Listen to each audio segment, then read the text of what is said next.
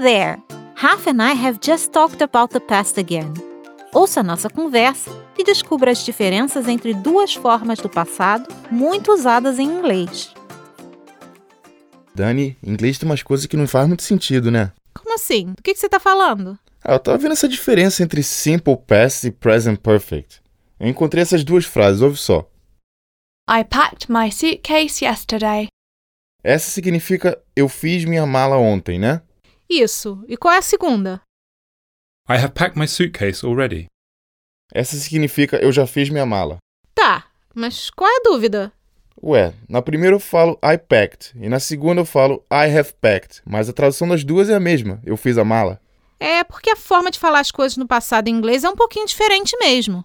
Tá, mas pelo que eu vi, o tempo verbal de I have packed se chama present perfect. Pelo jeito ele nem é considerado um tempo do passado, então. Hum, é aí que tá a confusão. Em inglês, esse tempo tem a ver com presente e com passado ao mesmo tempo. Hum, essa explicação não tá me ajudando muito não. Tá, vamos esquecer o nome dos tempos verbais por enquanto. Preste atenção na primeira frase. I packed my suitcase yesterday. Hum, nessa frase aí o verbo tá no simple past, I packed. Isso. E tem uma palavrinha aí que é fundamental para entender o porquê disso. Yesterday. Ah, o que que tem o yesterday? Presta atenção. Imagina que eu te faço uma pergunta e a resposta tem que ser: Eu fiz a mala ontem. Qual foi a minha pergunta? Hum, sei lá, quando você fez as malas. Exatamente. A pergunta nesse caso é quando. A resposta é yesterday. Mas também poderia ser last night, two days ago, in 2006. Em 2006, ninguém faz a mala assim com tanta antecedência. Ah, foi só um exemplo. O que eu quero dizer é que o simple past se refere a um ponto bem específico no passado. Tá, mas e qual outra frase? Ah, ali a pergunta seria outra. Vamos ouvir de novo a frase no present perfect? I have packed my suitcase already. É verdade, nesse caso a pergunta seria se você já fez a mala. É aí que tá a diferença. Nesse caso, não interessa tanto se você fez a mala ontem, semana passada ou em 2006. O importante é que a mala tá pronta. Então, recapitulando, na frase com simple past, a pergunta era quando você fez isso. E na frase com present perfect, a pergunta era se você já fez isso. Bem, present perfect também pode ser usado com outras perguntas. Hum, já tá complicando de novo. Calma que não é tão complicado assim. O segredo é lembrar umas palavrinhas que nos dão uma dica de quando usar cada tempo. Tipo, yesterday e o already? Essas mesmo. E tem mais algumas outras. Beleza, vamos começar com simple past então. Ah, esse é mais fácil mesmo. Como a pergunta do Simple Past é quando, você sempre usa ele quando você quer falar de uma data ou horário específico. I packed my suitcase last weekend. I packed my suitcase on Thursday. I packed my suitcase three days ago. Tá vendo? O Simple Past se chama assim porque ele é simples mesmo.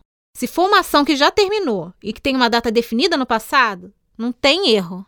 E o present perfect, a gente só usa com already? É, daí fica um pouquinho mais complicado. Além do already, também tem umas outras palavrinhas. Vou te mostrar mais dois exemplos. I haven't packed my suitcase yet. I've just packed my suitcase.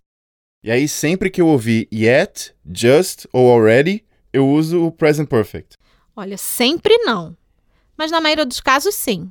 Mas então de que que me ajuda essas palavras? Por enquanto, pense assim: se você tiver uma dúvida entre o Simple Past e o Present Perfect e vir uma dessas palavras, aposte no Present Perfect. Ah, essa dica aí ajuda bem mesmo.